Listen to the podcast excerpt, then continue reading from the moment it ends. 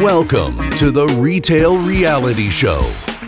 Willkommen zur Retail Reality Show. Dieses Mal live aus New York von der NRF 2023. Und ähm, haben uns gedacht, wir geben euch mal ein paar Live-Eindrücke von der größten und wahrscheinlich bedeutendsten Handelsmesse, kann man das so sagen, Martin, der Welt? Ich denke ich denk schon, ja. NRF, ich wollte auch noch gerade parallel mal googeln, ähm, wofür nochmal NRF steht. Das ist, glaube ich, einfach die Retail National Retail Federation.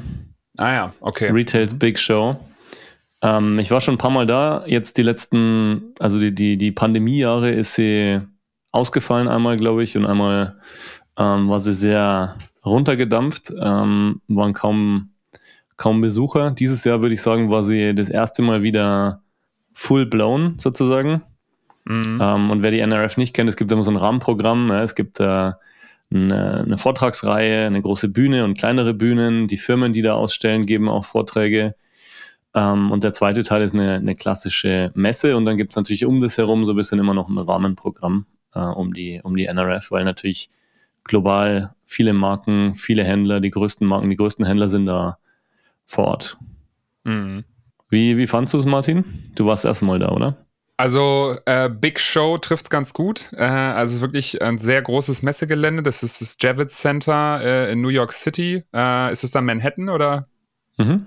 Ja, ne? Das ist ich glaube. Genau, also ähm, sehr, sehr zentral, äh, mit einer äh, interessanten Kulisse drumherum, Skyscraper, so wie man sich das in New York City vorstellt, also beeindruckend. Und dann die Messe selbst, wirklich sehr groß, äh, hat viel zu bieten.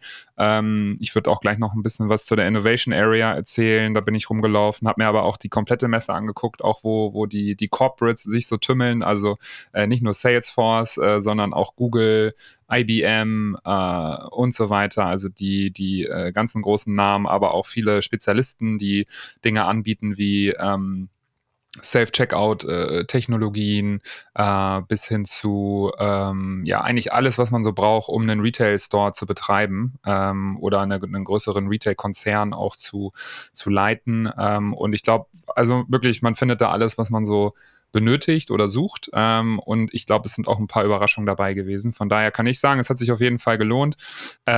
Ähm, genau, also von daher super, super äh, spannende Messe. Ähm, ich bin gespannt, was ich hier noch so sehe. Ähm, aber wir wollten natürlich die Chance nutzen, ähm, euch als Zuhörern hier schon mal so die ersten Eindrücke zu geben. Ähm, wir waren auch auf dem ein oder anderen Event schon, äh, zum Beispiel auf dem ja, Salesforce Brunch, wo auch der Retail Profit einen Vortrag gehalten hat. Das ist ein ja. Doug Stevens, ja.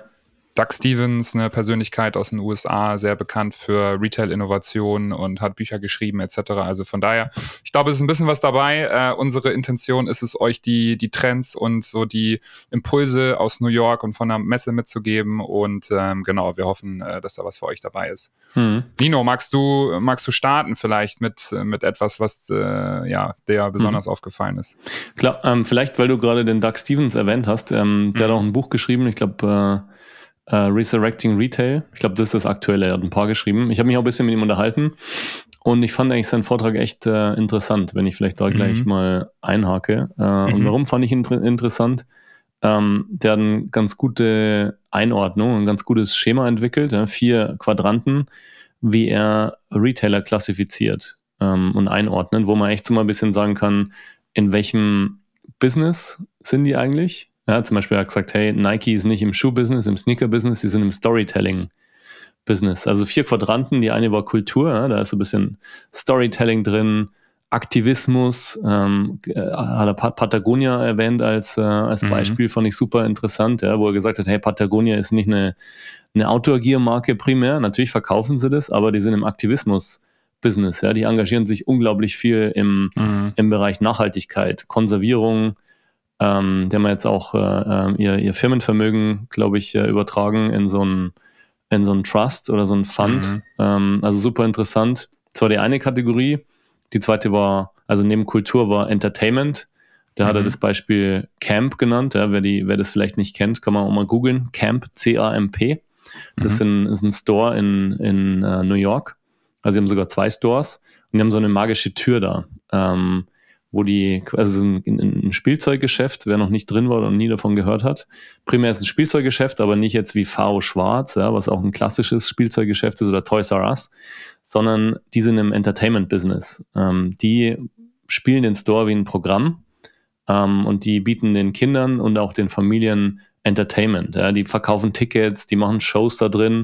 Und natürlich kannst du auch äh, Produkte kaufen, aber das steht nicht im Fokus, sondern es, es steht die mhm. Überraschung und die Experience, ja, wie man so schön sagt, im, im Vordergrund. Also das war Kultur, Entertainment.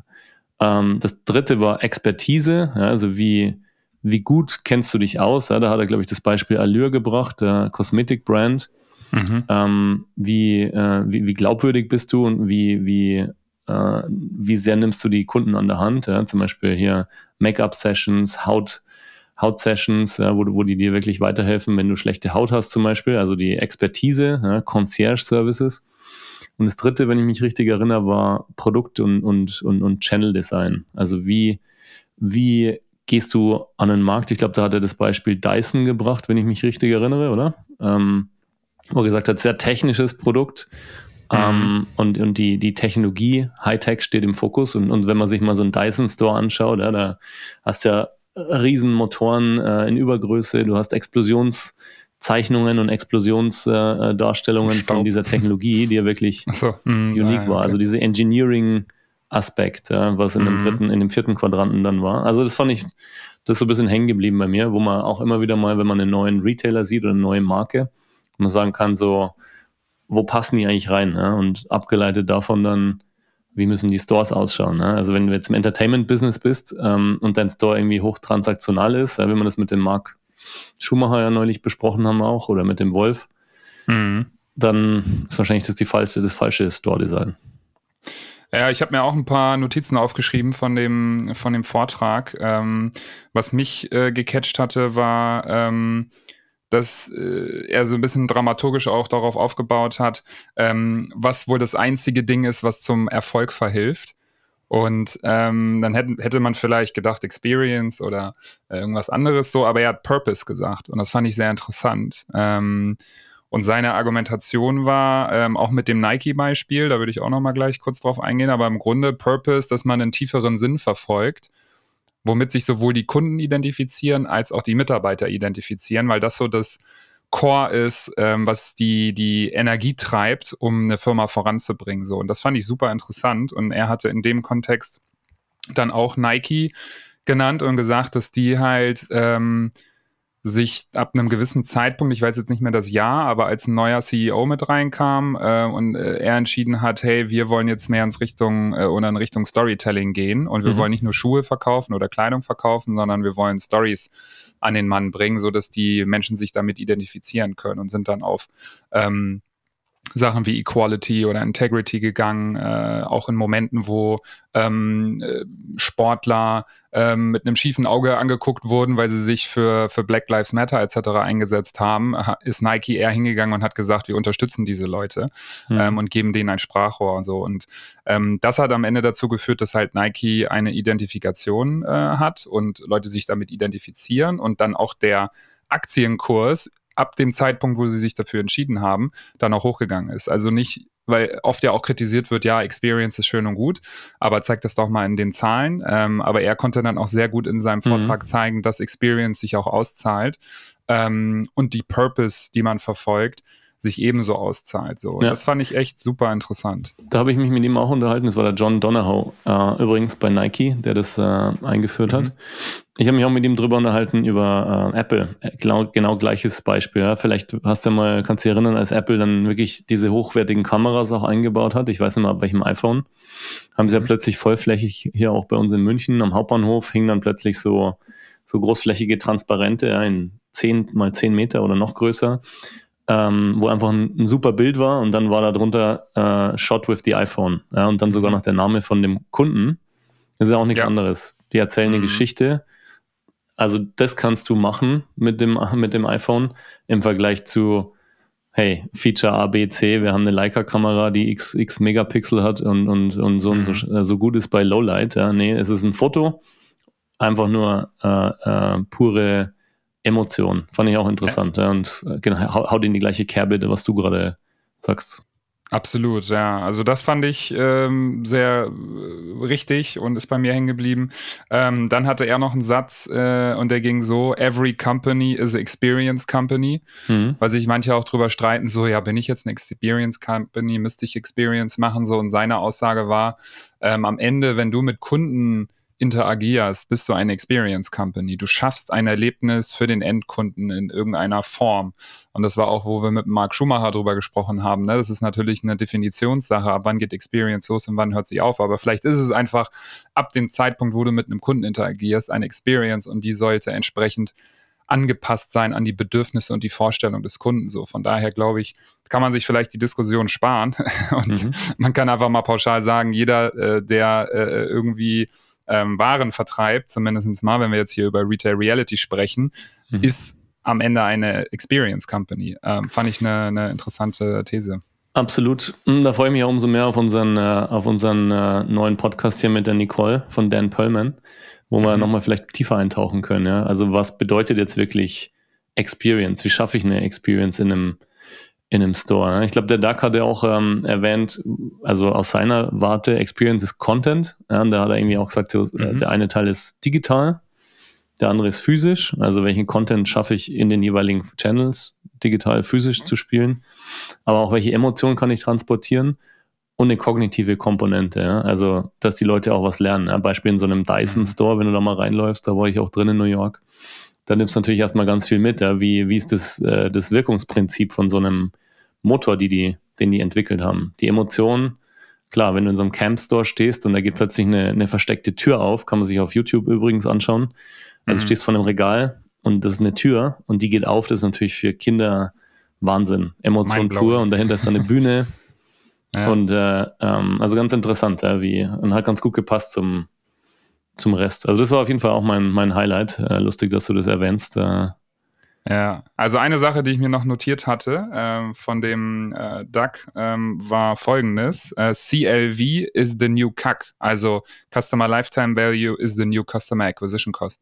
Das fand ich sehr interessant. Ähm, und er meinte es auch im Hinsicht, dass er mit einem Freund von ihm gesprochen hatte, der eine Digitalagentur leitet mhm. und die mit äh, vielen Brands arbeiten und dass es gar nicht mehr so darum geht, wirklich jetzt neue Kunden äh, zu generieren oder so zu schauen, wie, wie, die, wie die Kacks sich entwickeln, weil die sich sowieso nach oben entwickeln ähm, und da äh, gerade der Trend zu sehen ist. Das heißt, es ist eigentlich viel wichtiger, ähm, Kunden an sich zu binden und die dauerhaft äh, zu bedienen und somit dann auch einfach einen höheren Bon über eine längere Zeit zu kreieren mit diesen mhm. Kunden.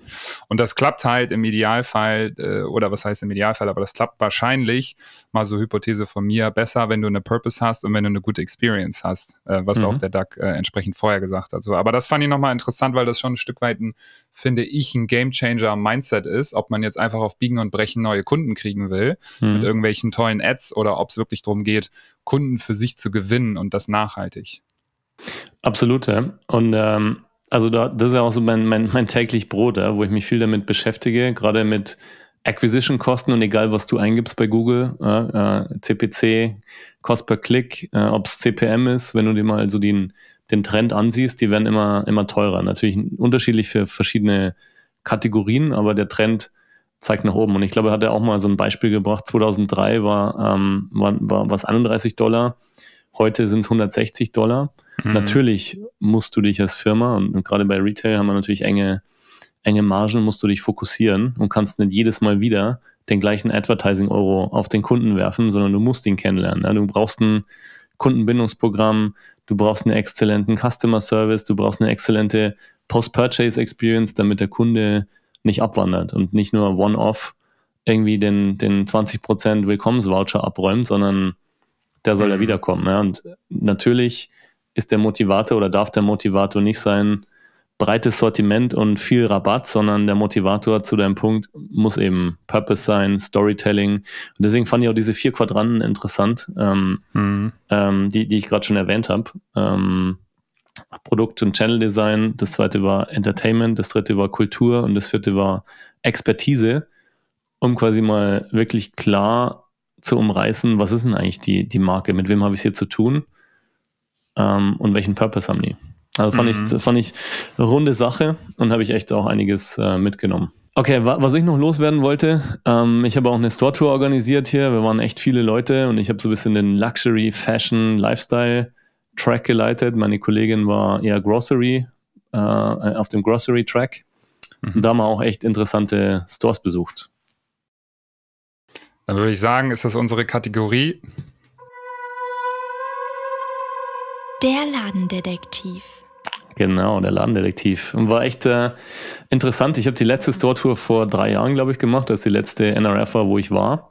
Mhm. Äh, und ich muss sagen, so wenn man mal ein bisschen rauszoomt, es hat sich jetzt nicht dramatisch viel verändert. Also ich glaube, New York war schon immer so ein bisschen so, ein, so eine Brutstätte von Innovationen, Firmen, vor allem die Marken probieren natürlich unglaublich viel aus, weil, wenn ich mich wieder ein bisschen an unseren Podcast mit dem Wolf Schulte-Hillen erinnere, er hat auch erwähnt, Meatpacking District, dann haben wir Soho, dann haben wir äh, NoHo und, und, und, und wir haben ganz viele unterschiedliche Mikrokosmen in so einer Stadt, ja, die alle einer, einer Logik folgen, die alle äh, ein gewisses Klientel anziehen. Und diese Stores, je nachdem, wo sie sind, ja, also Soho ist ein gutes Beispiel, da war man viel unterwegs, ähm, adressieren die natürlich eine ganz spezifische Zielgruppe und diese Stores optimieren dann für diese Zielgruppe. Deswegen darf man auch alles, was man da lernt und sieht, muss man natürlich oder es ist schwierig immer zu, verallgeme zu verallgemeinern und, und irgendwie anzuwenden auf ein europäisches Setup. Aber wenn man das unter dem Aspekt anschaut, wie schaffen dies für diese Zielgruppe, ja, diesen Mikrokosmos zu funktionieren und welche Innovationen schaffen die da? Ich glaube, dann kann man sich, glaube ein, einiges Interessantes äh, mitnehmen. Mhm. Absolut. Also was ich, mal mit, was ich mal vor allem mitgenommen habe, waren fünf Punkte, ähm, die mir vor allem ins Auge gestochen sind. Ähm, der erste Store war Ready, den wir uns angeschaut haben bei Petco. Ähm, Petco ist eine, wie, ähnlich wie Zoo Plus, eine Zoobedarf oder, oder ähm, Haustierbedarf. Mhm. Ja, genau. Ähm, ein Marktplatz im Prinzip. Also keine super Experience. Ja. Was die gemacht haben in Soho, haben die einen Store gebaut, ähm, der eine ganz andere Zielgruppe, eine höherwertige Zielgruppe anspricht. Das heißt, die haben ihre Marke in gewisser Weise ähm, abgelevelt und äh, das Interessante, finde ich, an dem, an dem Store ist, der Purpose des Stores ist, nicht jetzt massig Produkte zu verkaufen. Ja, und die Produkte sind auch teurer als die normalen Petco-Produkte, weil sie höherwertiger sind, schönere Farben, äh, höherwertige Materialien. Aber der Punkt ist, das ist Community, Community Building par excellence. Das heißt, die adressieren den New Yorker Dog Owner. Ja, da waren wir gestern drin super interessant. Es ist auch immer was los, immer, immer Hunde mit ihrem Herrchen da. Und was die machen, die haben ganz viele Bereiche, kann man sich auch bei Google mal anschauen, wenn man es googelt. Ein Bereich, ähm, da können die Hunde irgendwie Party feiern. Äh? Hat sie mir Fotos gezeigt, die Store-Managerin, wo ähm, Hundeparty. Hundeparty, ja, Geburtstagsparty. Die kommen da und dann laden die da fünf, sechs Hunde ein, dann gibt es ein Treppchen in dem Fitting-Bereich, dann kriegen die Leckerlis, ja, da stehen überall Hundeschalen, also wirklich optimiert. Ähm, mhm. Und die bauen ihre Community dadurch. Ja? Die haben eine Wand, wo sie dann Fotos machen mit den Hunden. Die Store Manager haben irgendwie Fotos von den Hunden, die wissen, wie die Hunde heißen. Die haben im Prinzip ein kleines CRM-System für ihre Community im Kopf. Mhm. Das fand ich super mhm. interessant. Äh, und auch alles, mhm. was in dem Store so passiert und funktioniert, ist ausgerichtet auf Zeit, Zeitverbringen. Ja? Da gibt es eine, mhm. eine ähm, vielleicht hast du es gesehen, so, eine, so, so ein Stehtisch. Ja? Da kannst du dich als Herrchen dann hinstellen, kriegst was zu trinken hast einen USB-Charger, kannst dein Telefon laden und die Hunde werden dabei Spaß und es kostet dann mal was. Das war für mich auch nochmal so ein bisschen äh, äh, ähm, augenöffnend. Nicht alles muss was kosten, mhm. ähm, weil die sammeln natürlich dann irgendwie davor und danach ähm, äh, ihren Customer Lifetime Value ein, indem sie sagen, hey, wir bauen erstmal eine coole Experience, die feiern da, die posten auf Instagram und natürlich nehmen die dann, und in dem Fall war es dann so, nehmen die einen Voucher mit. Das heißt, jeder Kunde, mhm. äh, jeder Partygast, der, der da kommt, kriegt dann nochmal einen kleinen Voucher für ihre Puppies, damit die dann ähm, noch die individualisierten äh, äh, Jäckchen für, für den Hund kaufen können. Also das fand mhm. ich, äh, das fand ich echt cool äh, und interessant, wie man wirklich eine Community baut um so einen Store rum. Spannend. Und bei Camp äh, ist es ja so, dass die sogar in ihrem Hauptstore Eintritt nehmen, ne? um reinzugehen. Ist es so? Ähm, ich weiß nicht, ob sie generell für den Store Eintritt verlangen, aber was sie jetzt neu, neu machen ist, ähm, dass sie Eintritt nehmen für die Veranstaltungen. Also sie haben da echt so wie so Musicals. Ähm, und das, wir reden hier über einen Spielzeugladen. Ne? Das ist ein Spielzeugladen, wo du eigentlich dein Lego kaufst ja, oder dein, dein, dein Duplo oder dein Playmobil. Und die bauen quasi ein Programm um diesen Store rum. Das heißt, du verbringst da als Familie äh, im, äh, im, im, Zweifel einen halben Tag mit deinem, mit deinem Kind und die sind einfach verräumt. Da gibt es äh, ein Musical, da gibt es Workshops und natürlich können die auch Produkte ka kaufen, ne? also die verkaufen auch die Produkte. Mhm. Also fand ich, äh, äh, fand ich auch echt einen interessanten Store und auch Spannend. hat natürlich auch viel mit Community zu tun. Mhm. Okay. Was, was okay, mich noch. sind wir bei Soho noch, ne? Ja, genau. Hast du noch Soho. was in Soho? So waren noch zwei, drei andere Sachen. Das andere war äh, Individualisierung und Customization. Mhm. Äh, ist ja auch so ein bisschen so ein Dauerbrenner. Ja. Vor drei Jahren waren wir zum Beispiel im Coach Store. Äh, Store. Ich glaube, der ist auf der Fifth Avenue da. Da haben sie auch so, ja, so eine, so eine Buttonmaschine gehabt. Äh, war relativ Schmalspur, aber sie haben es auch schon gemacht. Ähm, wir waren im Golden Goose Store in dem neuen, der ist seit drei Wochen offen. Gibt es nur drei in der Welt. New York ist einer, Mailand ist einer. Das Fashion. Den ne? anderen habe ich vergessen, Golden Goose, genau, eine italienische mhm. Fashion Brand. Die meinen es wirklich ernst. Die haben quasi den kompletten äh, äh, Keller äh, ihres Stores, haben sie für Individualisierung und Custom Shoes und aber auch noch hier, und das ist der dritte Punkt, da komme ich gleich noch drauf, Nachhaltigkeit ähm, reserviert, mhm. ja, wo du hingehen kannst, kriegst Monogramm, äh, also ein, so ein Monogramm kannst du hier reinsticken lassen, du kannst mhm. einen Schuh vom Scratch aufbauen, ähm, ähm, du kannst, äh, du, also da sind wirklich auch Näherinnen, die dir dann den Schuh individualisieren. Mhm. Die haben oben so Waschmaschinen, ich glaube, da, da, äh, die hast du auch gesehen, mhm. oder? wo du den Schuh mhm. reinschmeißt. Distressing heißt es, wo, wo er dann used ausschaut. Da sind mhm. lokale Künstler, die, den, äh, die dir was draufmalen, also irgendwas, was halt quasi den, das Standardprodukt individuell und unique für dich macht. Das war so auch ein mhm. Takeaway, ja? so ein bisschen äh, nicht nur eine Buttonmaschine, sondern wirklich exzessiv, ähnlich wie das auch Nike macht. Das House of Innovation, das ist natürlich immer der Klassiker. Mhm. Da fand ich ziemlich, äh, ziemlich interessant. Cool. Ja, ich hatte ähm, auch noch ein, zwei Eindrücke von Soho. Jetzt hatte ja der, der Duck äh, den Allure Store auch erwähnt in seinem Vortrag. Dann bin mhm. ich extra mal hingewatschelt rüber zum Allure Store. Dann war der leider zu. ich glaube, die haben gerade umgebaut oder so. Aber ich wollte okay. das nochmal erwähnt haben, weil wir auch ja mit dem äh, Takuji über Retail as a Service gesprochen hatten. Und mhm. ist ein Retail as a Service Konzept, so wie ich es verstanden habe. Ja. Das heißt, Marken äh, kaufen sich ein in diesem physischen Retail-Store, um dort ihre Beauty-Produkte zu zeigen. Also es gibt eine Placement-Fee, die bezahlt werden muss ähm, und die, äh, der Betreiber verdient dann an den Verkäufen mit. So mal als ähm, Ob Observierung, ja. Also kann sein, dass äh, das vielleicht noch hier und da wir was nicht wissen, aber so von außen wirkt es so. So, was ich aber spannend fand, dass die Betreiber ähm, sich den Namen Allure äh, lizenziert haben, ähm, damit schon mal ein großer Name dranhängt. Das heißt, es ist gar nicht faktisch von Allure selber executed, sondern es mhm. ist halt, ich weiß nicht, ob ein Startup oder irgendjemand, der sich überlegt hat, hey, lass uns doch einen Store machen für Beauty und lass mhm. uns doch einen großen namhaften Namen nehmen, wie Allure, äh, was ja, glaube ich, ein Magazine ist, ne? äh, die über ihr Magazine äh, Popularität bekommen haben. Mhm. Und durch diese Popularität schon automatisch ein Magnet sind, um Leute in den Store reinzuziehen. Und das finde ich eigentlich ganz clever, weil wir das ja auch selber mit Blank schon probiert haben, mit einem Retail as a Service Store, mhm. äh, mehrfach. Und ähm, die Leute schon neugierig waren und auch reingegangen sind. Aber ich glaube, wenn wir da noch einen Namen vorne dran gehabt hätten, so von irgendeinem großen Magazin oder irgendeiner Show oder was auch immer, mhm. ähm, dass du dann natürlich nochmal deutlich mehr Leute ziehst. Also von daher Licensing von, von äh, großen Namen ähm, kann, glaube ich, auch eine Idee sein für äh, Unternehmen, die überlegen, wie kriegen wir denn noch mal mehr äh, Traffic bei uns ins Haus rein. Da muss ja. natürlich auch die Experience hinten raus stimmen, ne? also gar keine Frage, aber überhaupt erstmal diese Awareness zu generieren, das mhm. ist schon äh, interessant, finde ich. Da, ähm, ich habe ja vorhin auch mal kurz nochmal erwähnt, dieses, dieses Schema, in dem er, in dem er denkt, dass er in seinem Buch wiederzufinden ist. Fand ich auch ganz interessant. Ähm, äh, er stellt immer Fragen. Ja? Und ähm, ähnlich wie, wie vorhin Nike keine Sneaker Company ist, sondern Storyteller, ist Allure kein Kosmetik-Store, sondern Experte mhm. für die Beauty-Kategorie. Und der komplette Store ist kein transaktionaler Platz im Prinzip, sondern es ist äh, eine Content-Experience. Ja, du gehst da rein, du hast unglaublich viele Eindrücke, du lernst unglaublich viel. Äh, und wie du sagst, ja, es ist, ist äh, ähm, die Vendoren geben denen sogar eine Placement-Fee. Äh, ist mhm. komplett anderes Geschäftsmodell und sicherlich interessant, ähm, sich das auch mal äh, im Detail anzuschauen, wenn er wieder offen hat. Mhm, ähm, absolut. Eine, eine Sache, die ich noch mitgenommen habe, war ähm, Nachhaltigkeit. Ja, also ich glaube, im Fashion geht es gar nicht mehr ohne Nachhaltigkeit und das konnte man auch in ganz vielen Stores sehen. Und da hat mich auch nochmal der Canada Goose Store vor allem äh, beeindruckt, in dem wir gestern waren. Ähm, Recycling, ja, da sind überall Recyclingboxen, ist jetzt nichts Besonderes, aber ein wichtiges Element. Das komplette Store-Design ist, ist äh, sehr wertig, sehr nachhaltig. Du hast so Regale mit ganz vielen Blumen und Beleuchtung.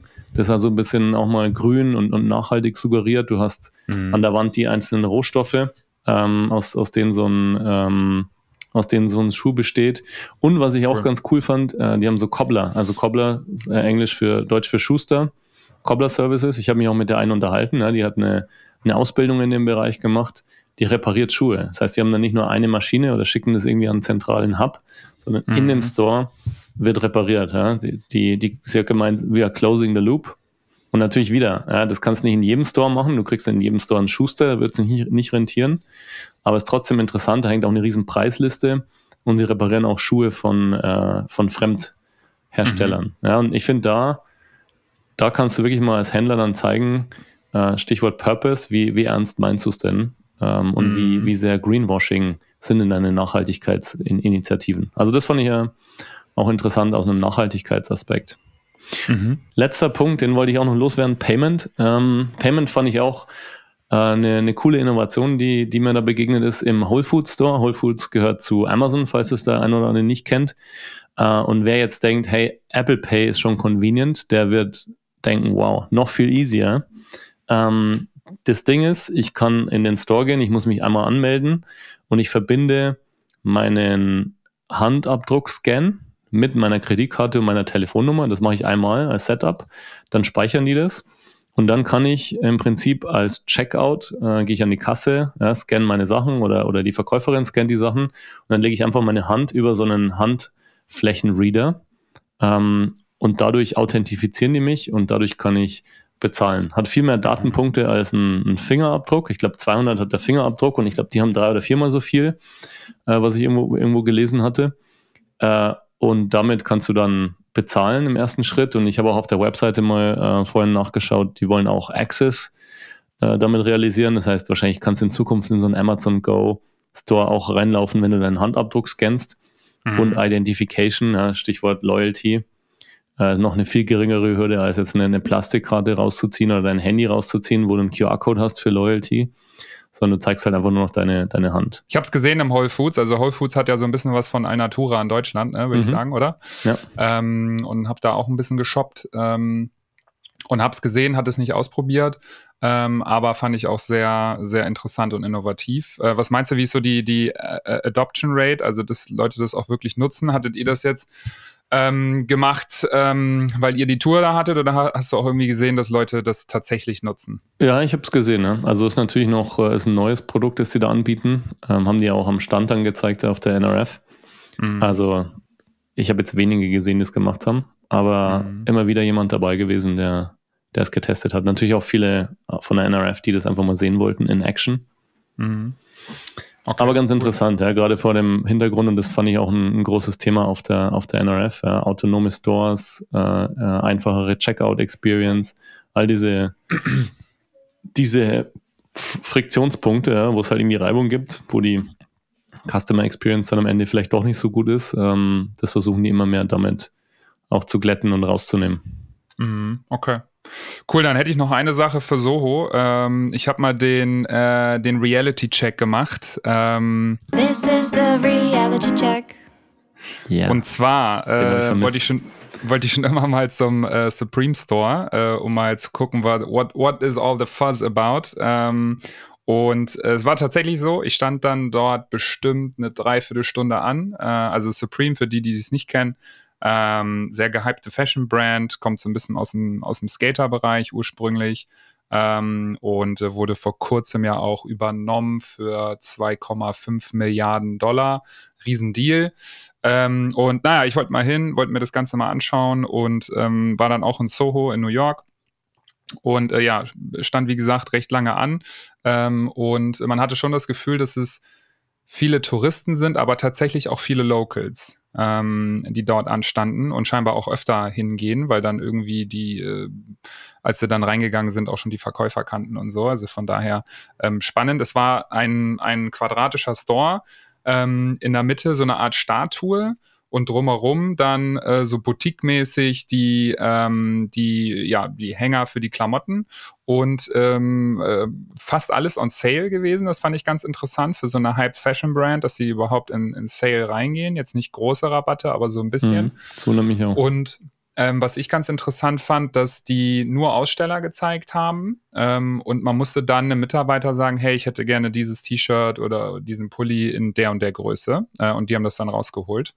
Mhm. Und das waren so coole Dudes, äh, so, so Skater-Boys, äh, würde ich mal sagen, ähm, die äh, auch so einen, einen entsprechenden lä lässigen Eindruck hatten. Also es hat sehr gut zu dem ganzen Image äh, von Supreme gepasst und ähm, ja, also, aber das war es dann eigentlich auch, ne? Da lief dann coole Musik. Ähm, mhm. Es gab coole Ankleiden, äh, es war sehr geräumig, sehr luftig, aber es hatte jetzt keinen Wow-Effekt in dem Sinne, dass es jetzt ein total abgefahrenes Store-Design war. Mhm. Aber es hat das bedient, was die ähm, als Image haben und was die da verkaufen wollen. Mhm. Ich war aber trotzdem einfach erstaunt, weil ich wenig Läden kenne, wo du wirklich eine, wo du kontinuierlich eine Schlange hast. Also das war unter der Woche, ähm, mhm. Da war jetzt zufällig der MLK Day, äh, Martin Luther King Day, ähm, aber äh, die Franzi äh, war ja dann auch da. Äh, nochmal äh, einen Tag später und äh, oder davor, ich bin mir nicht mehr ganz sicher. Und sie meinte aber auch, das war ein normaler äh, Wochentag und ähm, und da war auch eine Riesenschlange. Also von daher, das finde ich schon interessant. Ähm, da, mhm. da, sieht man dann aber auch wieder, dass der gehypte Brandname ähm, und die ja, wie sagt man, diesen Community-Effekt, den die schaffen, ähm, dazu führt, dass halt Leute sich da wirklich anstellen, um da reinzugehen und sich ein T-Shirt zu kaufen. Weil die T-Shirts sind ja selber jetzt auch nichts äh, total abgefahrenes oder irgendwie, dass die, ich weiß nicht, ob die da mit Nachhaltigkeit glänzen oder irgendwas. Also es geht wirklich um die Brand, ähm, die da so eine Strahlung, äh, so, so, so einen Strahleffekt hat. Also das fand ich schon sehr interessant. Es gab noch ein, zwei andere Läden in Soho, auch Fashion Brands, die eine Schlange vorne draußen hatten. Aber so äh, beeindruckend wie bei äh, Supreme hatte ich jetzt keinen gesehen. Mhm. Okay. Das wollte ich nochmal mitgeben. Ja, ich glaube auch, ähm, da wieder, die adressieren halt eine ganz spezielle, spitze Zielgruppe. Ich war auch in zwei Läden, also ähm, einer, das war der Nike M21 heißt der. Und mhm. wenn man den vergleicht jetzt mit dem House of Innovation zum Beispiel oder dem Nike Store in Williamsburg oder einem anderen irgendwo in der Welt, das ist ja eher fokussiert auf, auf, auf, auf äh, eine Sportart zum Beispiel, ja, Laufen, mhm. Basketball und so. Und da ich habe auch mit dem Store Manager kurz äh, äh, gequatscht. Ähm, die fokussieren voll und ganz auf Streetwear und äh, ähm, die haben ein komplett anderes Sortiment da, um eben auch andere Zielgruppen anzusprechen. Und das äh, nicht nur Nike jetzt, die, die, die Mono-Brands, sondern du hast ja auch äh, zum Beispiel Billionaires Boys Club, ähm, haben ganz viele äh, ähm, ähm, Fashion-Items von Pharrell Williams, aber auch andere. Mhm. Ja, und wieder optimiert für eine Zielgruppe. Da siehst du ganz viel irgendwie Street Art, ähm, mhm. Der DJ haben die da drin. Also ganz, kann man sich auch vielleicht so mitnehmen, wenn man sich fragt, so als, als Europäer, was, was kann ich da so lernen? Ja, optimieren des Stores für eine Zielgruppe. Und mhm. da sind wir auch wieder bei dem Punkt, was wir mit dem Wolf äh, Jochen Schulte-Hillen besprochen haben und auch mit dem Marc. Ja. Kuratierung, Kuratierung, Kuratierung. Ich glaube, der Wolf hatte auch mal in, in was Barcelona oder Mailand, hat er auch dieses äh, Shopping Mall erwähnt. Mhm, Madrid war das, ja. Madrid. Also ich glaube, die Zeiten von so einem Store, One Size Fits All, wir rollen einfach das Konzept mal über eine ganze Region aus, die sind, äh, sind einfach vorbei. Und es wird viel anstrengender, ähm, aber natürlich auch viel, äh, viel, ähm, viel größere Chancen, die, die ich mhm. da sehe für die Händler, wenn, äh, wenn die den Store eben einbetten in so eine Community, in so einen bestimmten in, in, in bestimmten Kontext, in ein bestimmtes Quartier, hatte ja der äh, Mark Schumacher auch mal erwähnt. Mhm. Ich glaube, wird super interessant. Ja, aber wird natürlich auch, und deswegen freue ich mich auf den Podcast nächste Woche mit der Nicole. Stichwort mhm. Programming. Ja, wie, wie mache ich denn das? Wie, wie, wie baue ich so eine Disneyland-Experience um so einen Store rum? Ja? Kann man auch wieder, wieder, wieder auf Camp schielen in Amerika. Mhm. Aber ich glaube, die Nicole ist ja auch ein großer Experte. Und ja. Deswegen freue ich mich umso mehr. Kleiner Teaser, kleiner Spoiler für die nächste Folge. Genau, die Aufnahme kommt dann jetzt im Laufe der Woche und dann Release relativ zeitnah danach. Also halten wir euch auf dem Laufenden. Also ich würde sagen, wir kommen so langsam zum Ende. Ähm, ich habe schon keinen Bock mehr auf den Rückflug. genau, dann geht es weiter hier in New York Stunden. City. Cool, cool. Machen wir einen Deckel drauf, oder? Zu, oder? Flieger geht. genau, wir müssen uns äh, ein bisschen sputen, noch die letzten Sachen abchecken und dann geht es zurück nach Deutschland. Ähm, genau, sorry für den kleinen Delay. Äh, wir müssen es natürlich noch äh, äh, schneiden äh, lassen und dann nochmal kurz ähm, gucken, dass alles fein ist und dann wird es released. Äh, wir wünschen euch ganz viel äh, Spaß mit dieser Episode hier und hoffen, dass ein bisschen was dabei war. Und dann die letzten Worte an dich, lieber Nino. Ja, bleibt mir eigentlich nicht mehr viel zu sagen. Ja. Viele Grüße aus New York. Ich hoffe, es war, war wertvoll, euch mal einen kleinen Einblick zu geben von der NRF und von, von dem, den aktuellen Stores, die man hier so anschauen kann. Und wenn ihr Fragen habt, postet uns einfach. Ähm, wenn ihr Ideen habt, genauso. Super. Also, okay. adios. Adios, bis bald. Ciao, ciao. The Retail Reality Show with your hosts, Martin and Nino, is presented by Blank and Salesforce. For more information, check out our website, retailrealityshow.com.